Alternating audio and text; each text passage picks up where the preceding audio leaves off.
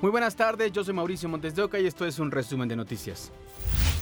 Esta tarde en conferencia de prensa se reveló que tres migrantes más fueron dados de alta después del incendio en la estación migratoria de Ciudad Juárez. La secretaria de Seguridad Rosa Isela Rodríguez expuso que se cerrará de forma definitiva la operación de dicho inmueble. En cuanto a las personas heridas, comentar que de las 28 que se encontraban hospitalizadas, cuatro ya fueron dadas de alta, por lo que 24 continúan en atención médica del Instituto Mexicano del Seguro Social, del Hospital General de Ciudad Juárez y también en instalaciones del ISTE. La fiscal especial en Derechos Humanos, Sara Irene Herrerías, confirmó que se realizó la audiencia para la vinculación en proceso de cinco de los guardias de seguridad privada encargados de la estación migratoria en Ciudad Juárez, Chihuahua. Se fijó para la continuación de la audiencia el día martes 4 de abril a las 7 de la mañana. Se solicitó como medida cautelar la presión preventiva oficiosa, misma que fue concedida por el juez de la causa para los cinco imputados. El agente del Ministerio Público, al formular la imputación por los delitos de homicidio y lesiones, lo hizo de acuerdo con la conducta de cada uno de ellos, acreditándolo con los datos de prueba existentes. Detuvieron a Efren N., conocido en el medio criminal como El Fantasma. Es el jefe de plaza del cártel Jalisco Nueva Generación, en varios municipios de Veracruz. Hablamos de Minatitlán, Cozoleacaque, Oteapán, Jaltipan, Coacotla e Hidalgotitlán. Elementos del ejército lo detuvieron en el poblado de El Cedral con armas, cargadores, municiones y aproximadamente mil pastillas de fentanilo. Los señalan de extorsión, trata, secuestros, trasiego de drogas sintéticas y marihuana, además de robo al transporte público, de hidrocarburo y tráfico de migrantes. Al fantasma lo detuvieron junto a Neri Armando N., persona cercana a su círculo de confianza. Otro golpe a la delincuencia se llevó a cabo en Irapuato, Guanajuato. Desarticularon una célula delictiva compuesta por cinco hombres y dos mujeres, todos originarios de Jalisco. Les encontraron explosivos, marihuana, droga, cristal, equipo táctico, vehículos y más de 200 mil pesos en efectivo. La fiscalía informó que operaban en varios municipios, particularmente en Irapuato. Los detenidos y lo asegurado quedaron a disposición del Ministerio Público Federal. Hubo un enfrentamiento entre presuntos grupos delictivos en Cintalapa, Chiapas. Algunos vecinos capturaron videos que muestran varias detonaciones. Uno de ellos, cuando criminales dispararon contra una vivienda a la que causaron fuertes daños. No se reportan víctimas humanas, tampoco detenidos. La población espera que autoridades de Chiapas o la Guardia Nacional se presenten, pero hasta el momento no se sabe si hay víctimas o lesionados. Integrantes del grupo interdisciplinario de expertos independientes que investiga el caso Ayotzinapa insistieron en que sus investigaciones han sido obstaculizadas. Además, que hay instrucciones de no proporcionarles más información que lo relacionado con los hechos ocurridos en septiembre de 2014 en Iguala Guerrero. También aseguran que han solicitado al presidente acceso a la información de inteligencia militar que podría tener datos sobre el destino de los normalistas. Asimismo, hay informes de tres militares que se encontraban infiltrados en la normal rural Raúl Isidro Burgos. Uno está en la lista de los 43 desaparecidos y asegura el GIEI proporciona información el mismo día de los hechos. Los representantes del GIEI comentan que tienen elementos suficientes para solicitar al gobierno que se reactiven las 21 órdenes de aprehensión que fueron canceladas de las 83 anunciadas por la Comisión de la Verdad. Hace algunas semanas les informamos aquí que cinco de las seis mujeres que desaparecieron en Celaya el 7 de marzo fueron localizadas sin vida y calcinadas, de acuerdo con la información que en su momento proporcionó la Fiscalía de Guanajuato. Pero es el caso que falta una. No han localizado a Jocelyn Daniela Zamorano. Sigue activa la alerta alba de Jocelyn Daniela Zamorano de 20 años. Es la mujer que no han encontrado o identificado de las seis desaparecidas el pasado 7 de marzo en Celaya, aunque el fiscal de Guanajuato dijo que continúa el análisis de los restos calcinados encontrados en Juventino Rosas.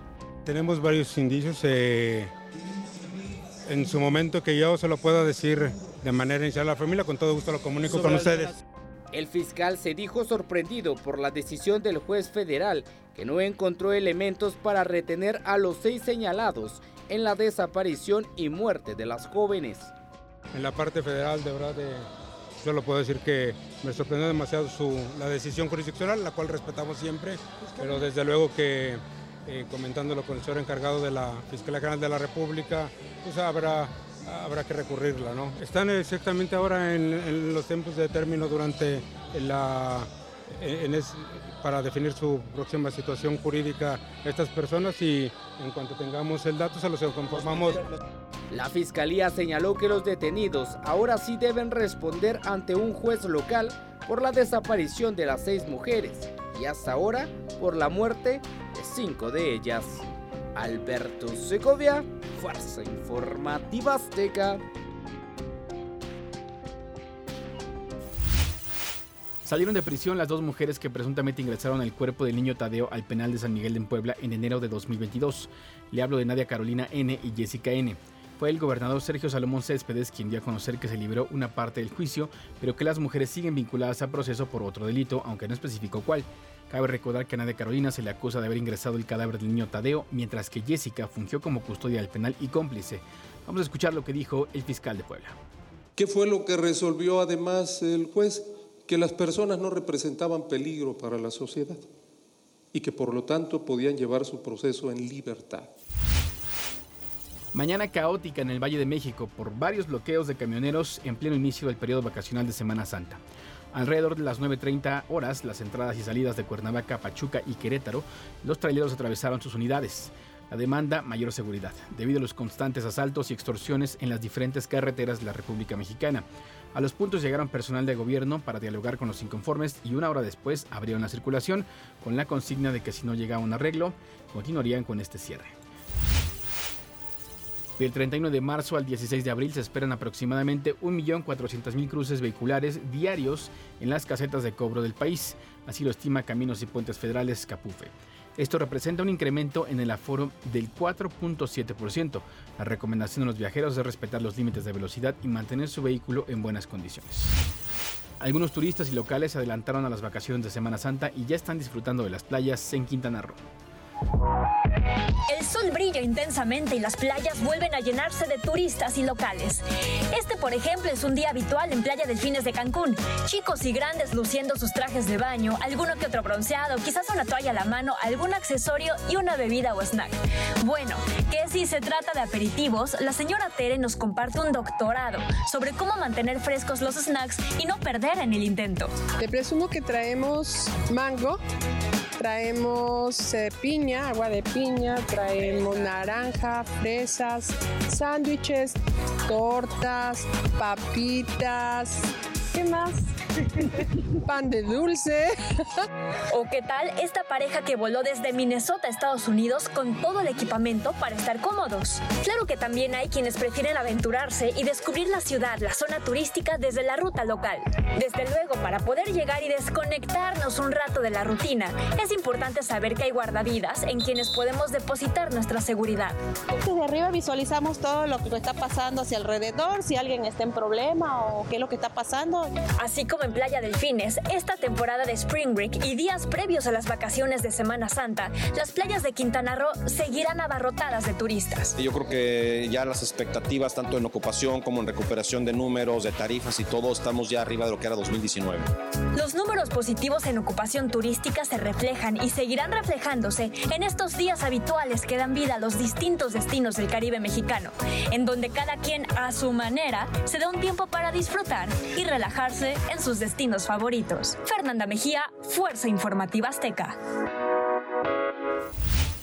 Hasta aquí las noticias en este podcast informativo de ADN 40. Les deseamos que tengan un excelente fin de semana. Yo soy Mauricio Montes de Oca y nos escuchamos en ADN 40 Radio.